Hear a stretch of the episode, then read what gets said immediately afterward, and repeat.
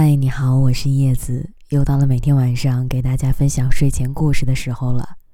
今天晚上想讲给你的故事名字叫《分手没有体面》。那天晚上，他一边喝酒一边哭，我没有准备安慰的话，只是不时给他递过去一张纸巾。我并不知道，他们曾经是否爱的曲折、深刻，亦或平淡。只是一方离开的决定，一方虽猝不及防，却还爱的妥协。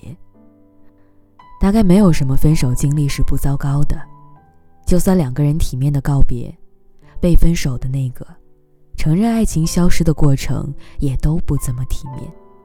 就像现在的他，被眼泪冲掉的睫毛增长液已经晕出了两个大大的黑眼圈了。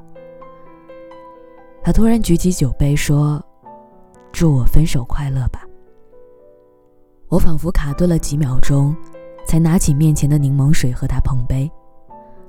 我实在想不出什么合适的话来附和他。虽然我也曾经历过分手，但是在当下的情境里，默默的陪着他就好了吧。讲狠话也好，劝放下也罢，他也都听不进去的。我和他在一起三年了，熬过了异地恋，他居然连分手都是在微信上说的。我真的就这么不值得他花时间来面对吗？分开之后，我不知道哭了多少次，想到他就会哭。他撕碎了我对未来一切美好的规划，我真的不甘心。我给他发消息，打电话，他不接，我就一直在打。后来他特别凶的对我说：“你烦不烦啊？”没等我说话就挂了电话。我之前总觉得他还是喜欢我的，还是爱我的，是因为什么事情他才会那样，所以不管不顾，不要离开。可是他那种语气。厌烦，反感，我才终于发现，是我自己自欺欺人，他是真的不爱我了。一个人对另一个人的情绪是很难诉说清楚的，到底还是心中的意难平。但，并不是每一次的狼狈，都能自欺欺人。他的头偏向一边，然后说：“可我们。”明明有很快乐的回忆啊，在酒精的麻醉下，他好像做了一个漫长的梦。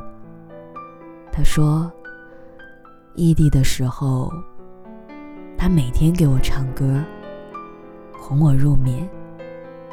后来，我们就在一起了。我给他做各式各样的早餐，他接送我上下班，尤其在我生理期的时候。他总会照顾我周全。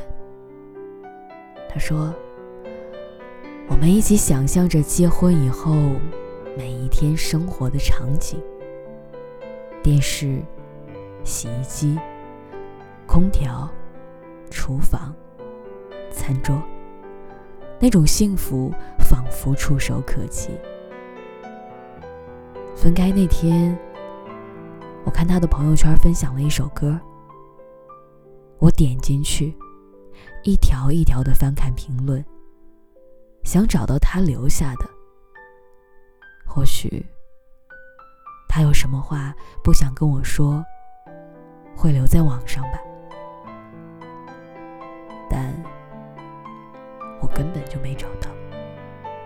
我们都陷入了沉默。或许很多时候，我们只是在找一个可能。哪怕只是冷淡的三两句交流，但至少能够让人挺住几天。更是在幻想着，只要结局是喜剧，过程让人怎么哭都行。后来，微博、微信，他都把我拉黑了。可我还是找到他了。我凭借着印象搜索他的微博昵称。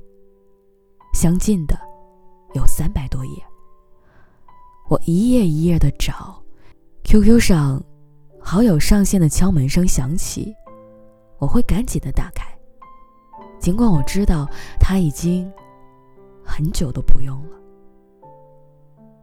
我像一个变态一样在网上搜寻他的消息，像个囚犯一样数着时间等待。